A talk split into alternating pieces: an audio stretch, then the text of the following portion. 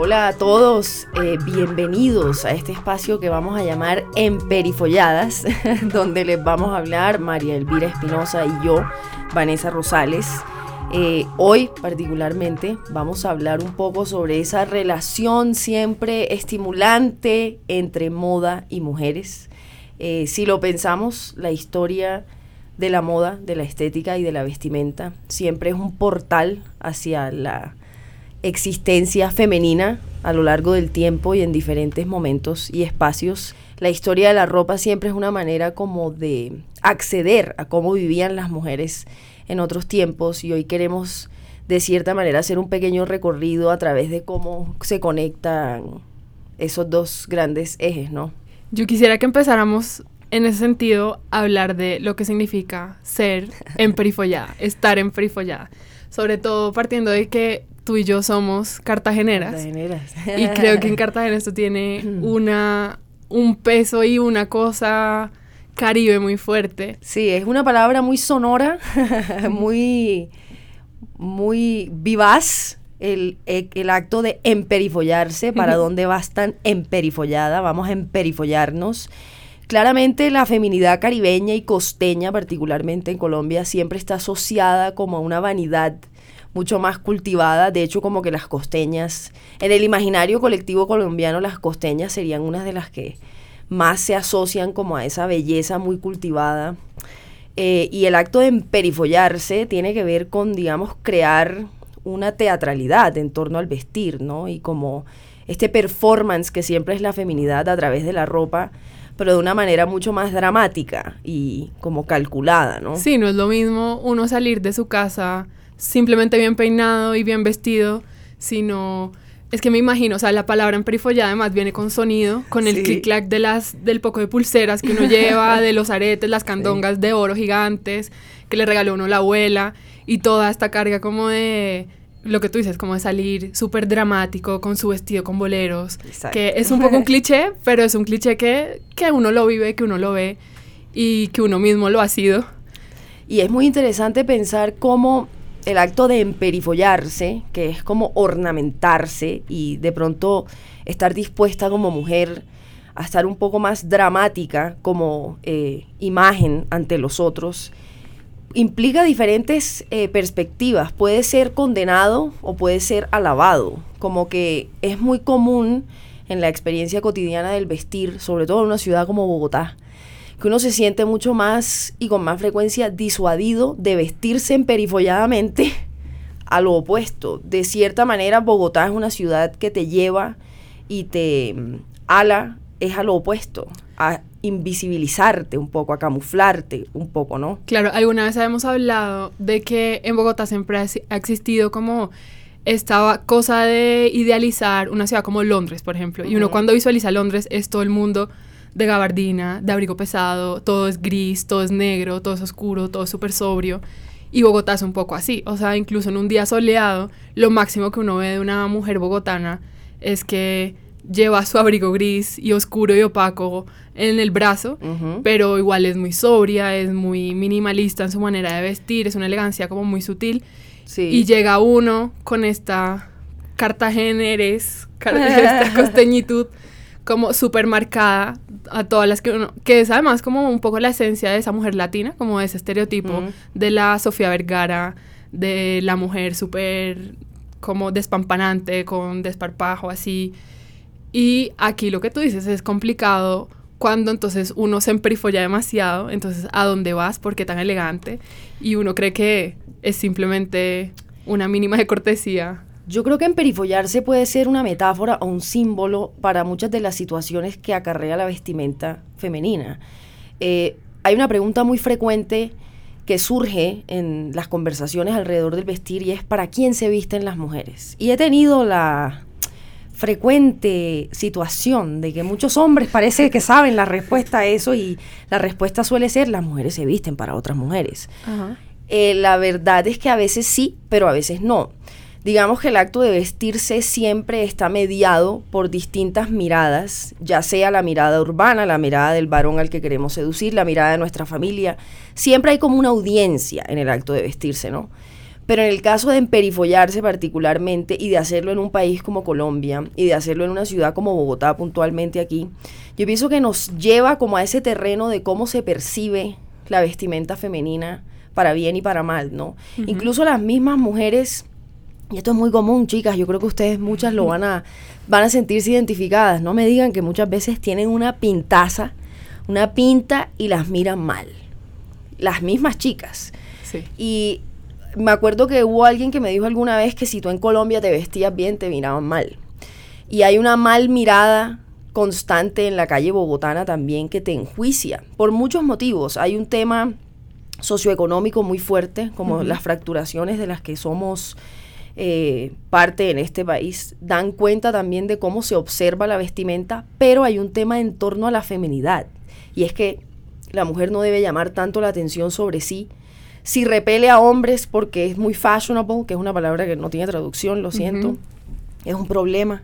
La mujer que de pronto es soltera a sus treinta y picos está más dispuesta a vestirse de cierta manera.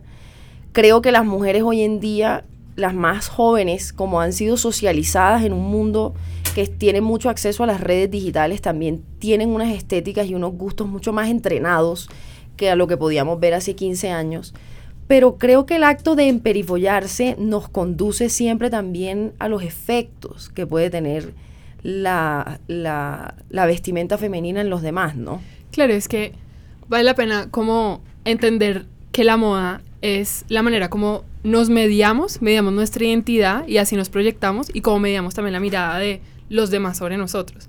Y en esto cabe una cosa que decía Simone de Beauvoir, parafraseando ahí un poco, macheteando lo que ella decía, de que la mujer tiene una mirada, o sea, ella se mira siendo vista por los demás. O sea, nosotros en el momento de emperifollarnos, de vestirnos, no solo lo hacemos para nosotras, porque pues yo no creería jamás que una mujer solamente se viste 100% para un hombre o solamente se viste para su mamá o sus amigas o su contexto, sino que uno siempre está definiendo qué es lo que uno quiere mostrar, cómo me levanté hoy, cuál es el disfraz con el que voy a confrontar el mundo y como mi existencia hoy que amanecí deprimida, que amanecí feliz, que estoy enamorada, que estoy en desamor, sea lo que sea. Pero después de esa mirada viene esa segunda mirada frente al espejo, cuando uno está viéndose a través de los ojos de los demás. Es muy curioso porque Sophie Woodward, que es una socióloga de moda que tiene un libro fantástico que se llama Why Women Wear What They Wear, ella utiliza la filosofía de Hegel para explicar el proceso de la vestimenta femenina, porque ella habla sobre cómo se externaliza el yo y cómo la vestimenta es una materialización del yo para las mujeres en muchos casos. Lo que dice de Beauvoir me recuerda también a John Berger en Ways of Seeing, que en el 72 decía, los hombres miran y las mujeres se ven a, sí mismas siendo, vistas. vistas por los hombres, además. Exactamente. Exacto. Y eso es un acto como donde entra ese juicio que tú dices que bien sí sí, y, eh, mal sí sí, mal sí no, como que la mujer cuando se observa es tildada de vanidosa y la vanidad es una cualidad casi que meramente femenina, pues como en el imaginario global, pero al mismo tiempo la mujer tiene que estar ahí, tiene que tener esa conciencia de que está siendo observada todo el tiempo. Entonces hay que jugar un poco como... Con esa dualidad. O sea, nos, tiene, nos tenemos que dejar ver, pero no podemos dejar que nos vean viéndonos un poco.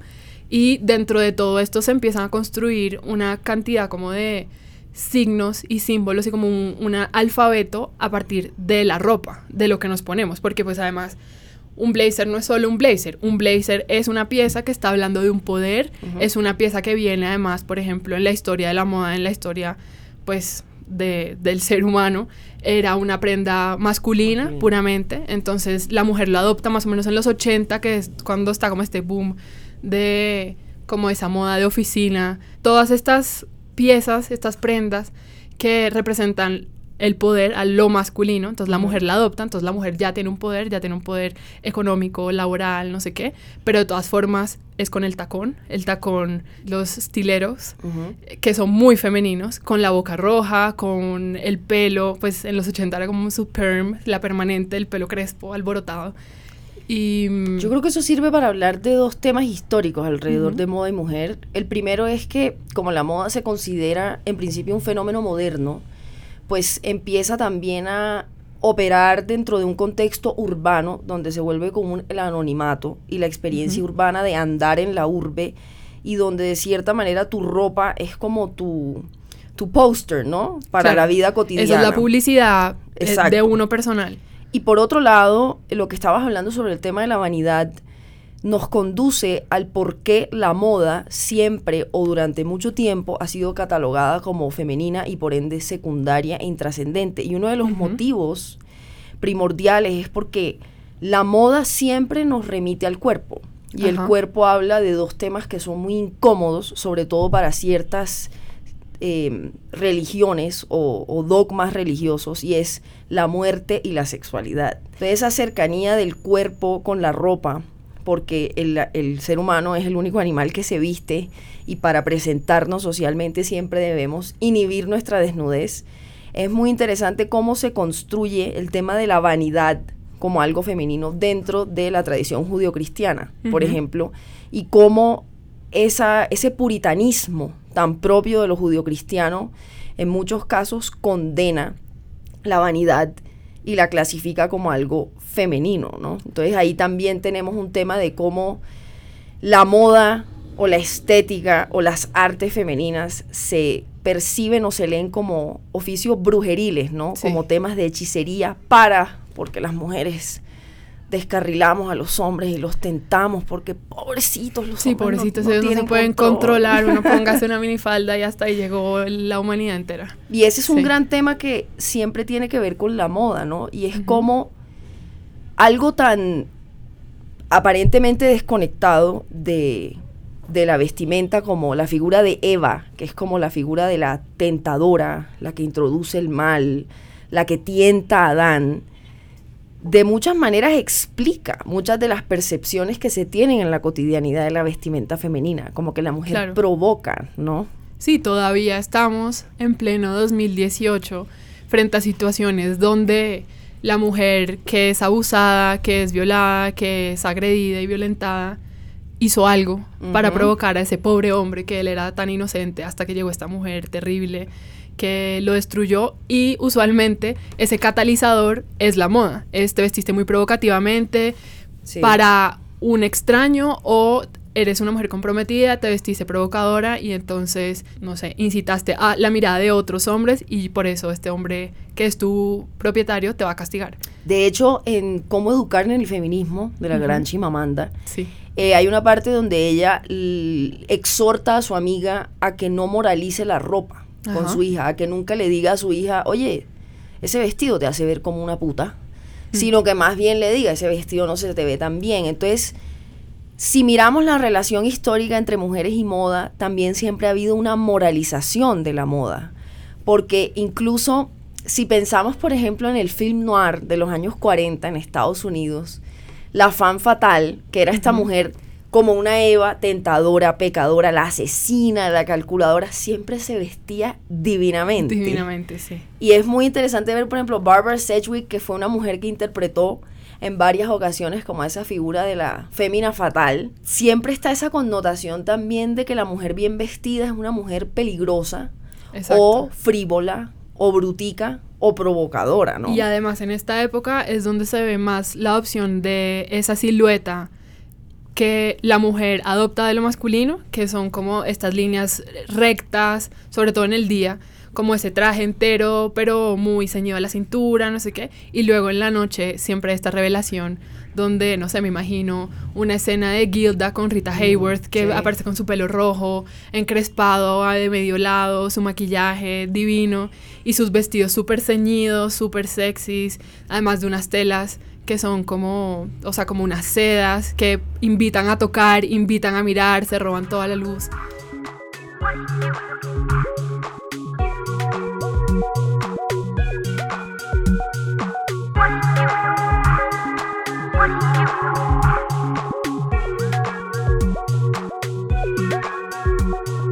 Si miramos también, si empezamos a ver un poco más de cerca como esa relación histórica entre moda y mujer, Y si, digamos, tratamos de seguir ese hilo de que la historia de la moda, de ciertas maneras, es la manera de acceder a cómo vivían otras mujeres.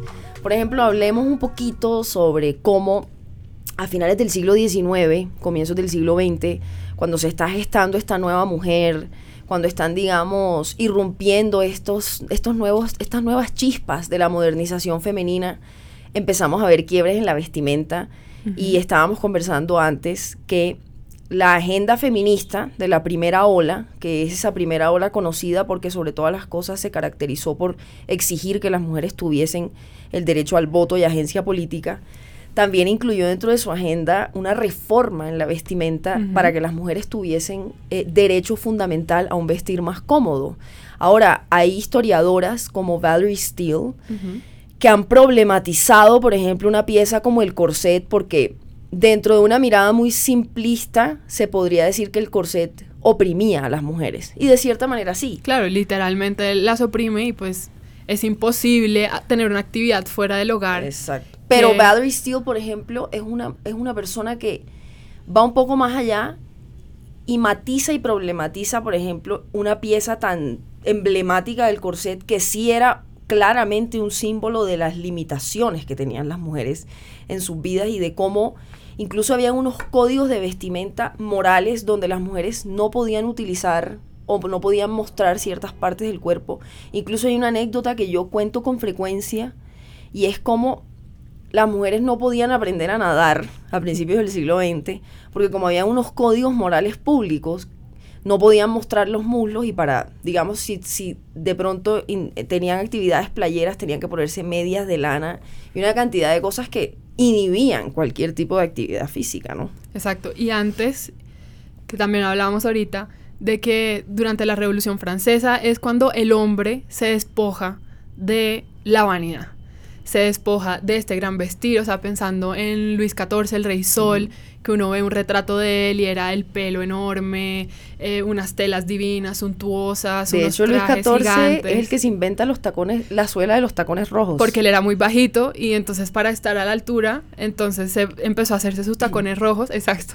Pero es Y- muy, es, es también significativo que quienes nos escuchen también recuerden que hay una sexualización de la moda a partir del siglo XVIII, que es con la Revolución Ajá. Francesa, y que hay un psicólogo que escribe en el año 1930 sobre esto que estás hablando, y es la gran renuncia masculina, él lo llama así, y es como ese momento histórico en, en el cual los hombres desisten de ser bellos, renuncian, a ser bellos A ser bellos. para ser prácticos y funcionales, como todavía de muchas maneras se enseñan que es lo masculino, ¿no? Claro, y empiezan estos a ser los valores positivos de, de una sociedad, de, del hombre, son los ideales, y la mujer, a pesar de toda esta liberación que también se empieza a despojar de ese exceso que venía del rococó, del barroco, con el que culminó toda la, pues como, o sea, con la que empezó la Revolución Francesa, em, las mujeres, también hay una anécdota muy cómica, que estos valores que vuelven de, se vuelven los neoclásicos.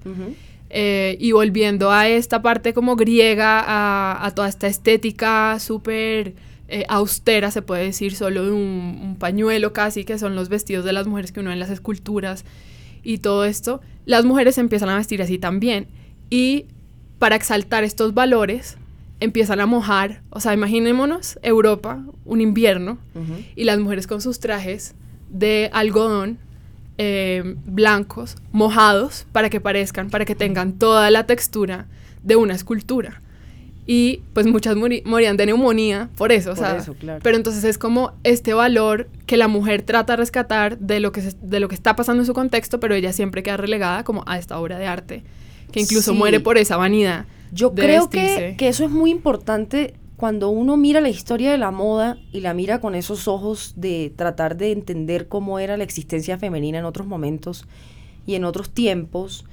em, sucede con frecuencia que observamos cómo la ropa nos revela cómo eran las condiciones de existencia y cómo la manera en que la vestimenta femenina se desarrolla también revela que la mujer durante mucho tiempo, como decía de Beauvoir, se construyó como el gran otro, ¿no? Este ser secundario e intrascendente que precisamente estaba llamado supuestamente a estetizarse sobre todas las cosas, hacer una cosa visual, porque eran momentos durante mucho tiempo en los cuales las mujeres no podían subsistir económica y socialmente por sí mismas, ¿no?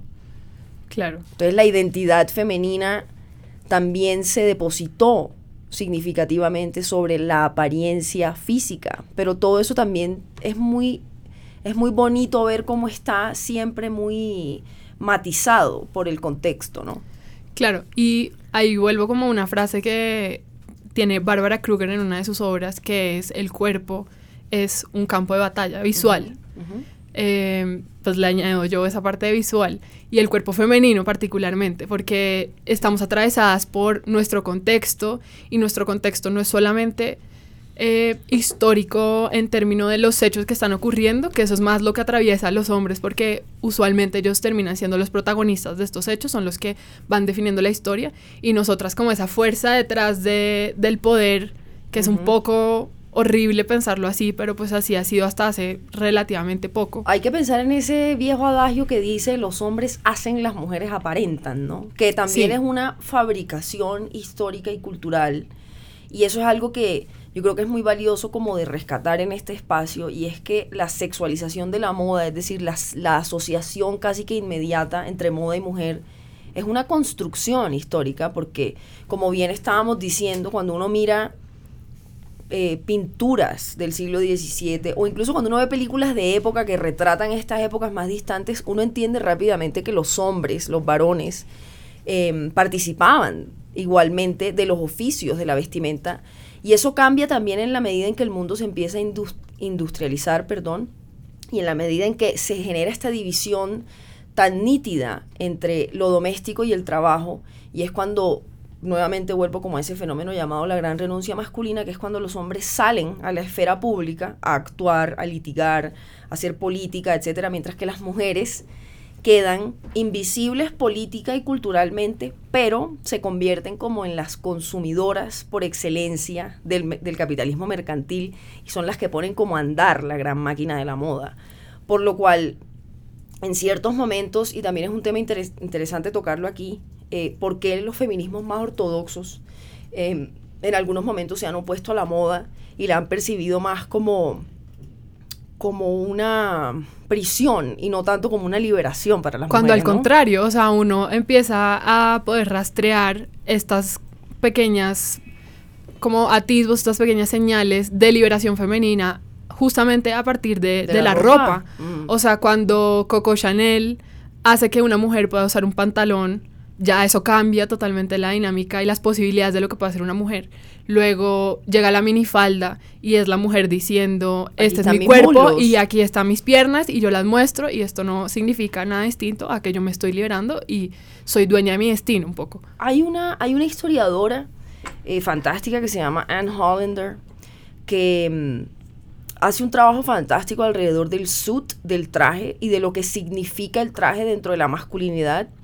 Y ella dice que los hombres entran en la modernidad sartorial 200 años antes que nosotras y que esa modernidad sartorial les permite desde mucho antes que a nosotras ser seres, perdón por la redundancia, em, prácticos, ¿no? Y funcionales y que nosotras hemos tratado de, de escarbar ese armario mucho más que ellos, porque si, si nos damos cuenta la vestimenta femenina, como lo estabas diciendo al principio con el power dressing, sí ha tenido unos procesos de masculinización para liberarse precisa- precisamente también.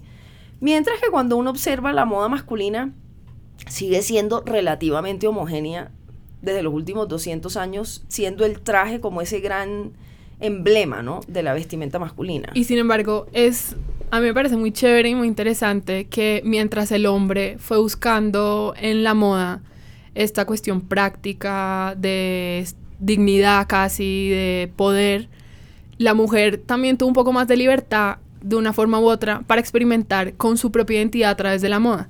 Y entonces vemos como más libertades creativas. En lo que tú dices, el hombre solo tiene dos, tres piezas con las que juega y punto. Y la mujer adopta esas piezas, pero también tiene sus propias, su propia indumentaria, sus vestidos, lo que eso significa, lo que juega con eso, lo que hace y cómo todo eso va evolucionando. Yo creo que cuando uno mira esa relación histórica entre moda y mujer, siempre es importante tener en cuenta que hay ambivalencias, por ejemplo, uno de, de los grandes casos que para mí ejemplifica la ambivalencia de la moda femenina es cuando llega Christian Dior a la escena. Porque Dior llega en la posguerra, es decir, Francia había estado ocupada por los nazis, había habido como esta circunstancia bélica de escasez, de ánimos caídos, donde la ausencia de los hombres también implicó que muchas mujeres tuviesen que ocupar una serie de roles que eran inéditos Que eran para ellas Ajá. y que obviamente eso tuvo un efecto en la vestimenta. Pero cuando llega Dior a la escena, él está tratando también de restituir como este elitismo y esta grandiosidad patriótica que siempre caracterizó a Francia. Y eso explica de muchas maneras la opulencia del nuevo look de Dior, que para muchas feministas de ese momento, finales de los años 40, representaba un retroceso. Para la misma Coco Chanel, por ejemplo. Claro. Porque el nuevo look se caracterizó por esta cintura muy estrecha, faldas muy opulentas, zapatos altos, que claramente inhibían la actividad que de pronto, dentro de unas circunstancias no deseables como la guerra, habían tenido las mujeres. Pero es muy bonito ver cómo Dior, a través de su nuevo look, ejemplifica las ambivalencias de la moda. Por un lado, sí fue como un retroceso en términos de las Claro, de la silueta, de. Claro. volver como a estar constreñidas a, a estos vestidos con los que no podemos hacer mucho más que lucir lindas y ya. pero uno ve las imágenes y se siente absolutamente seducido por esa grandiosidad, ese glamour, esa ensoñación, esa fantasía. Y yo creo que eso es uno de los temas a los que nos enfrentamos constantemente las mujeres con la moda. La moda es contradicción. Hay momentos Claro. donde queremos estar emperifolladas, simplemente en beneficio de estar emperifolladas. Es decir, es un tema más ornamental, no es un tema tan funcional. Pero una mujer que, por ejemplo, quiere operar durante todo el día en una ciudad urbana, que tiene que coger transporte público, pues no se siente liberada por los tacones, se siente inhibida. Claro, y no, y una ciudad como Bogotá particularmente, que entonces si uno coge transporte público, tiene que pensar en su feminidad más que nunca, de qué tan corta está la falda que me puse, este vestido me va a permitir eh, subirme, lidiar con, Las con, miradas. esa, con las miradas, con la misma fuerza que lo empuja a uno todo el día.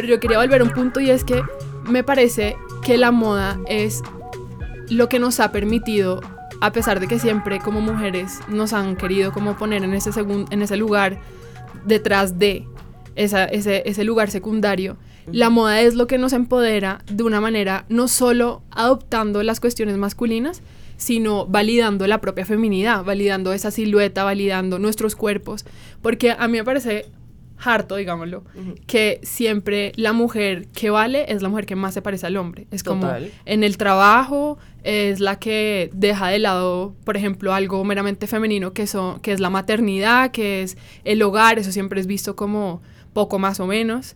Entonces la mujer que logra ser feminista, la mujer liberada, es la mujer que se libera de ser mujer. Yo creo que eso sirve mucho para hablar sobre un tema que me ha inquietado a mí particularmente en mi trabajo y es este binario, entre los muchos binarios que se nos impone a las mujeres desde pequeñas, está el binario entre moda y feminismo. Ajá. Está el binario entre que si eres una mujer, digamos que gravita hacia la cultivación intelectual, no puedes banalizarte a través de las fruslerías de la estética. Este fue un binario que yo particularmente recibí, digamos, donde crecí, en Cartagena de Indias. Pero tiene mucho que ver con cómo esa, por ejemplo, ese binario entre, entre la mujer feminista y, y la mujer de la moda es muy común todavía, si lo observamos. Y es un punto muy interesante a tocar porque, como tú dices, eh, sí han habido una serie de liberaciones muy significativas a través de la vestimenta, pero no solo en, no solo en tanto que masculinizamos nuestro vestir, sino también en la apropiación como de lo que es femenino también, ¿no? Claro, y a mí eso me parece más, o sea, odio esta palabra, pero me parece más empoderador irme con un vestido, mi maquillaje como yo quiera, mi pelo divino y presentarme como una mujer inteligente, capaz, buena en lo que hace, que tratar de esconder cualquier trazo de, de estar emperifollada. Yo dicto conferencias en minifalda. También Eso de hay cierta una- manera como un statement de que la mujer Claro. intelectual coño, se pone minifalda también. Sí, sí, sí. Hay una anécdota de Chimamanda que, que ella dice eso también, como que una vez estaba, se, se enfrentó a la situación de tener que dar una charla, creo que era en Harvard, y ella, o sea, más allá del contenido de la charla, para lo que ella sabía que estaba preparada, era qué carajo me voy a poner. Total. Y ella empezó a buscar trajes masculinos con poco color. Además, la figura de Chimamanda es una mujer hiper femenina, Total. eh, que viene como de toda esta tradición africana, los colores, un poco como la, la el ser costeño acá. Sí, total. todos esos colores, toda esa opulencia, la trae ella también de su cultura. Y ella pues se viste así, con turbantes, con faldas, con, con volantes, con volumen. Y ella decía, no me puedo vestir así para esto. No.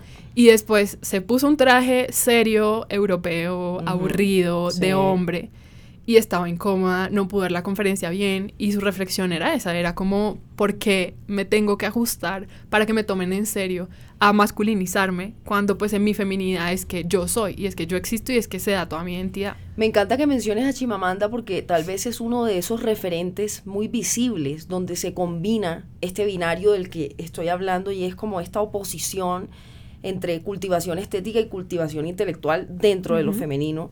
Y de hecho es un tema que a mí me parece que es muy común en Colombia, Claro. y aquí voy a meter la cuña, de cómo las, las personas que nos hemos dedicado tal vez a teorizar la moda, incluso a filosofar sobre ella, de todas maneras no entramos dentro del círculo de la intelectualidad Claro, por no son ser temas... varón Sí. y por escribir sobre moda.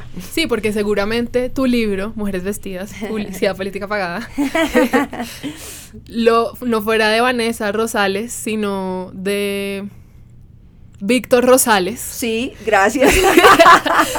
seguramente sería como, wow, este hombre que acaba de de descubrir moda, la sí, moda en sí, Colombia sí. y mira todo el recuento que hace, esto increíble que no hace nada aquí en Colombia.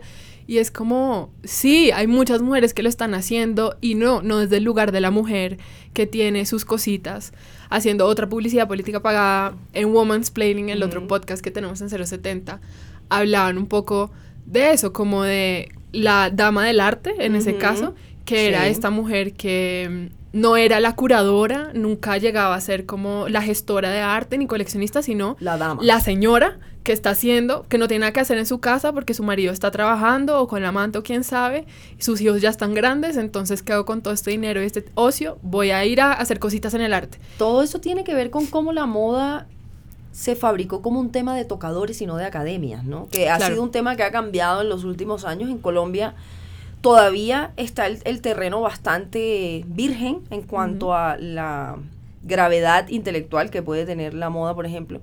Pero eso también me sirve un poco para hablar sobre cómo las mismas mujeres a veces interiorizan ciertos machismos hacia las mujeres de la moda, ¿no? Claro. Como que si la mujer se viste de cierta manera, muchas veces recibe el, el prejuicio de que es banal, de que no es una mujer que tiene peso intelectual. Y eso existe, esa, esa percepción se puede tener desde lo masculino y lo femenino, ¿no? Las mismas Claro. mujeres pueden juzgar a las mujeres que se cultivan más estéticamente, ¿no? Y no sé si sea problemático o polémico o fuera de lugar, pero de pronto pensando en dos figuras políticas aquí en Colombia, pensando en su manera de vestir, Marta Lucía Ramírez versus, por ejemplo, Claudia López. O sea, en Claudia López vemos mucha más validación y ella tiene un poder político más aceptado, a pesar de que es muy luchado y a pesar de que Sí. todo el mundo se burla de ella y en Twitter no es esta señora que está equivocada por X y X, sino esta vieja bruta, lesbiana, estúpida, whatever.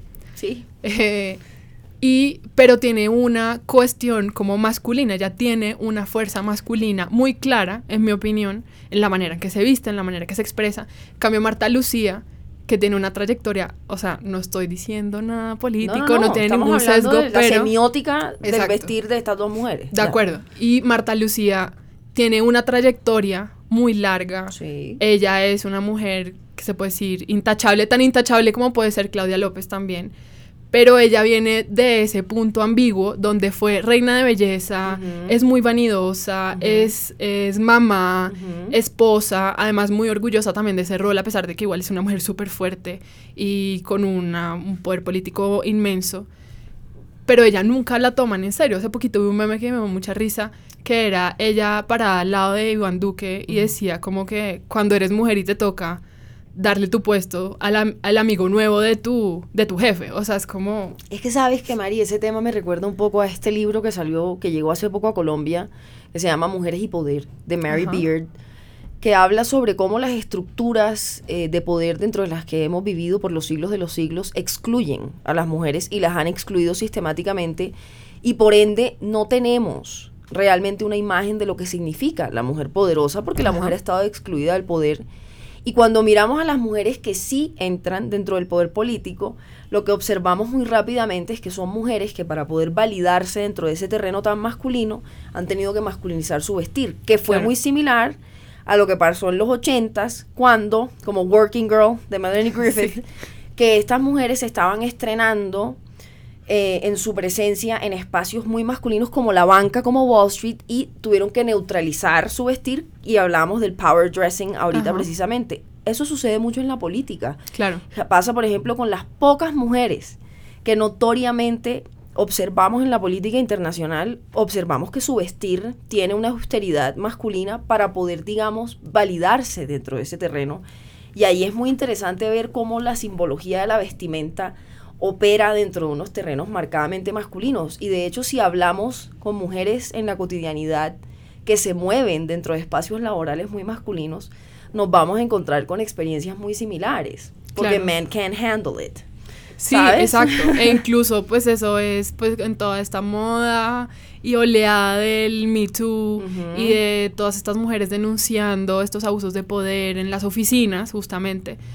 Hay como unas feministas medio contracultura, como Camille Paglia, que ella tiene puntos interesantes, pero de pronto me parece que se le va la mano cuando dice que las mujeres es que somos muy débiles, que no sabemos lidiar con esta, esta fuerza masculina de abusar casi el uno del otro y que las mujeres somos muy delicadas y parte de esto está como en el vestir, en la manera de presentarnos, en si estamos provocando o no. Y yo creo que eso tiene todo que ver con lo que estábamos hablando ahorita de cómo se moraliza la ropa y se Exacto. moraliza sobre todo cuando la vemos puesta en los cuerpos de las mujeres, ¿no? Sí, Como que hay una moralización de la feminidad misma, volviendo un poco al tema de Eva la tentadora, la pecadora, la mujer como el ser culpable por excelencia. Y como lo que estábamos hablando, si una mujer se arregla mucho es un problema, si no se Si no arregla, se es un arregla problema, tanto si es flaca es un problema, si es gordita es un problema, si se casó rápido es un problema, si no se casó es un problema, todo es un problema.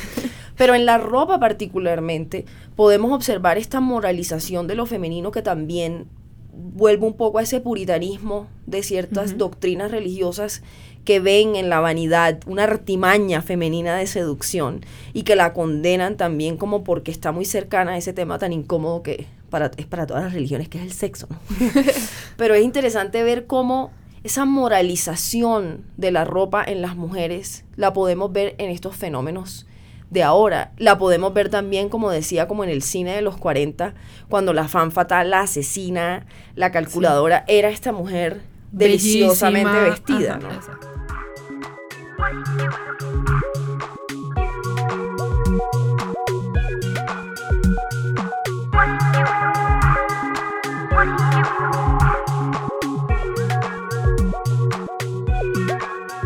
Y de hecho eso me, me lleva de pronto a hablar un poco sobre cómo se ha tratado el tema de lo femenino y de la moda dentro de la prensa a lo largo de la Ajá. historia. Siempre, incluso había un nombre que se llamaba en inglés Women's Pages. Era como Ujú.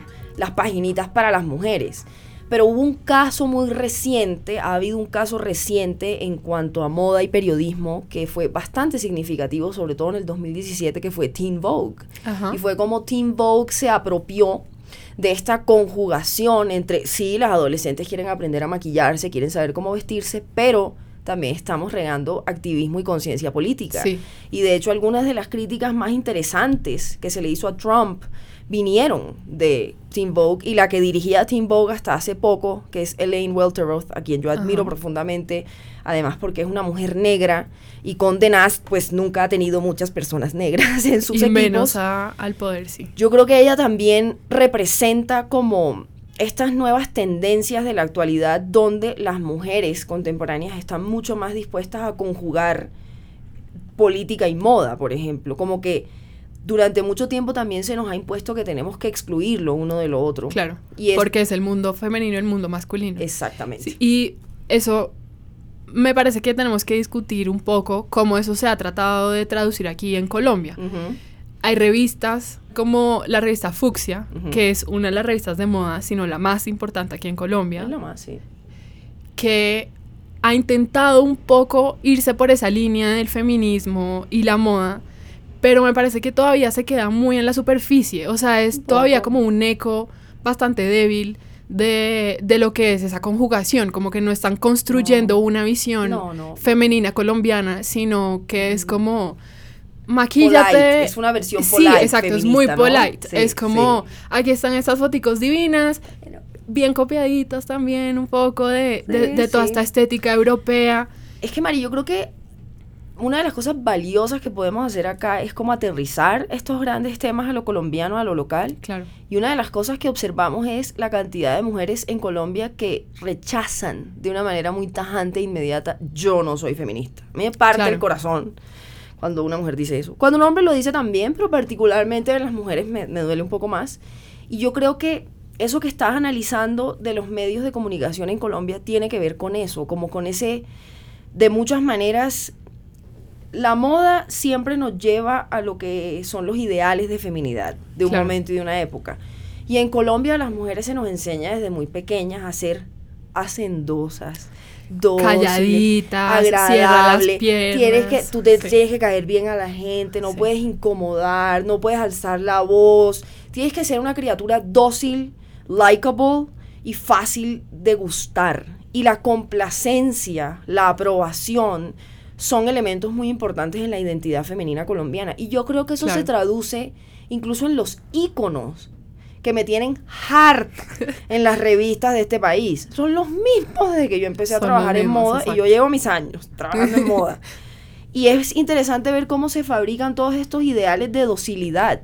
O sea, como que la semiótica de nuestra cultura visual colombiana, cuando hablamos de moda y mujeres, va mucho hacia ese politeness. Claro, en ningún momento es retador, es un No. feminismo complaciente, como tú dices, Complaciente, es un sí. feminismo de señoritas de bien, de, de la niña que va, esta- es de su época, porque ahora entonces todas está de moda, entre comillas, ser feminista, entonces pues Fucsia se monta en el carro del feminismo, como se han montado un poco, han intentado la revista Caras, como estas revistas así... Que, ¿Sabes qué pasa? Que así como hay muchos machismos interiorizados dentro de las mujeres, Mm. yo creo que también lo que estamos viendo es que no se ha interiorizado el feminismo. Sí, en muchas mujeres. Y por eso yo me encuentro con muchas chicas que me dicen de frente, pero es que yo no soy feminista, que no deberían decirme eso a mí. Pero bueno, O no, o yo tengo familia en esta, en, en mi, mi familia que es esa punto medio costeño, cachaco, que es como, no, yo soy muy feminista, pero, pero es que no me parece que una mujer tenga que tan, tan, tan, tan, tan y salga ilesa de su acción. ahora yo creo también que es importante señalar que la manera en que las mujeres vivimos la moda es contradictoria. Es decir, yo creo Claro. que un- uno de los grandes ejemplos de esa contradicción es, por un lado, nosotras que aquí vamos a hablar de piezas puntuales, pero por un lado los tacones y por otro lado la minifalda. Los tacones, por ejemplo, son una pieza que te puede empoderar, te puede hacer sentir más segura porque cambia la forma de tu cuerpo y te hace sentir más alta. Pero esos tacones, dentro de cierto contexto, te pueden inhibir. Como decía ahora, si vas a tomar En el transporte público, Son la te debilitan. Lo mismo la minifalda.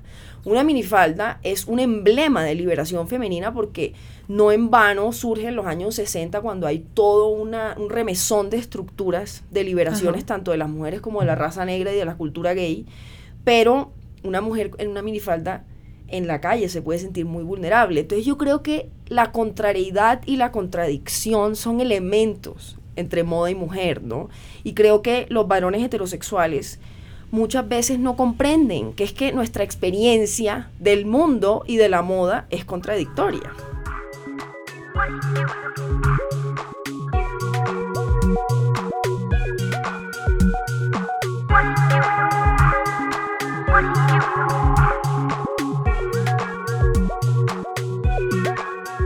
Pero también yo creo que todo esto nos lleva a un terreno siempre importante entre moda y mujer y es que como las mujeres nos enseñan también a existir en tanto nos reconoce un varón, Claro. de cierta manera también como que toda esta teatralidad, todo este emperifollarse está dirigido a atraer al man que nos va a elegir para volvernos en esposa y madre. Pero ¿no? además es una operación compleja porque es, tenemos que atraer a ese hombre, Mm. tenemos que agradar a su círculo social.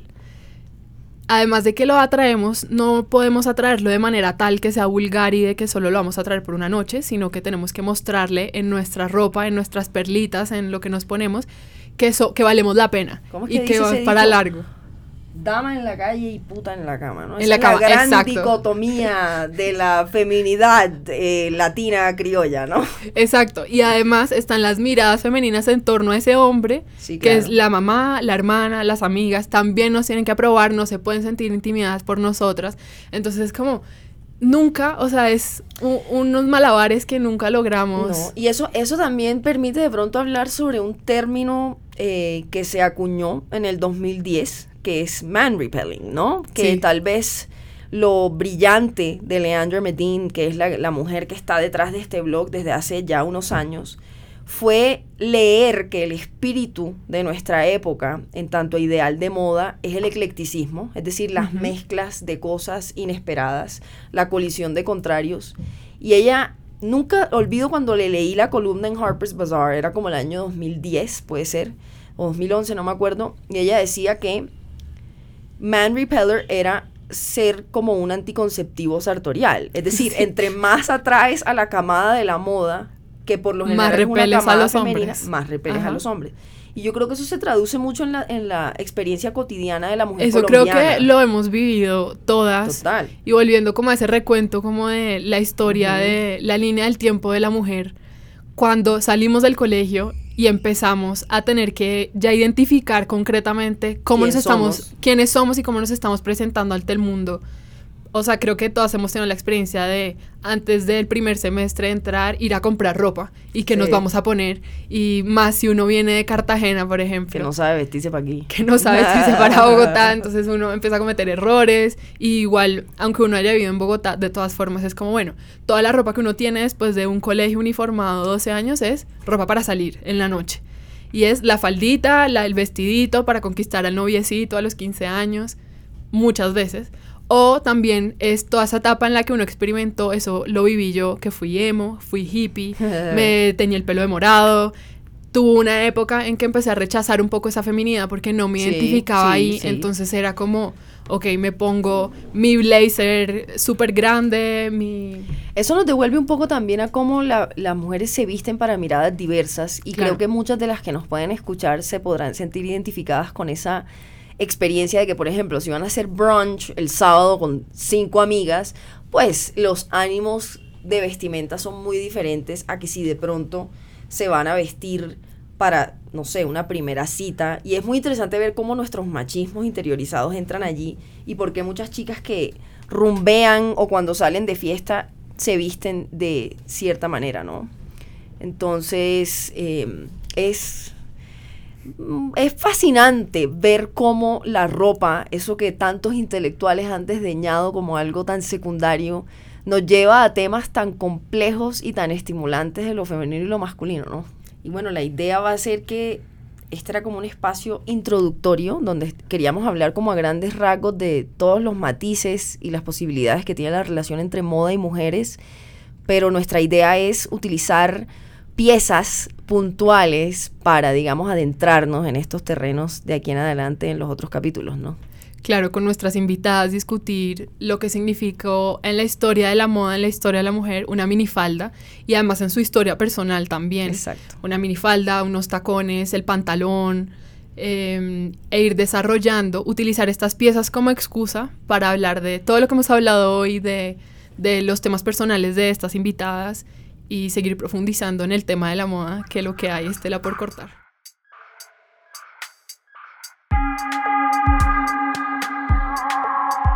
Emperifolladas es un podcast de 070 Podcast en colaboración con Acorde FD, con Vanessa Rosales y María Elvira Espinosa. Este podcast fue hecho en colaboración con María Elvira Espinosa, directora de arte de 070 Podcast, la música de Gabriela Navas y la dirección y edición general de Sebastián Payán. Para comentarios, sugerencias o preguntas sobre temas que quieran que tratemos, síganos en nuestras redes sociales en Twitter, arroba 070 o arroba Vanessa Rosales guion abajo, o en Instagram en arroba 070, arroba Vanessa Rosales guion abajo o arroba María E. E. Marinovich. Muchas gracias.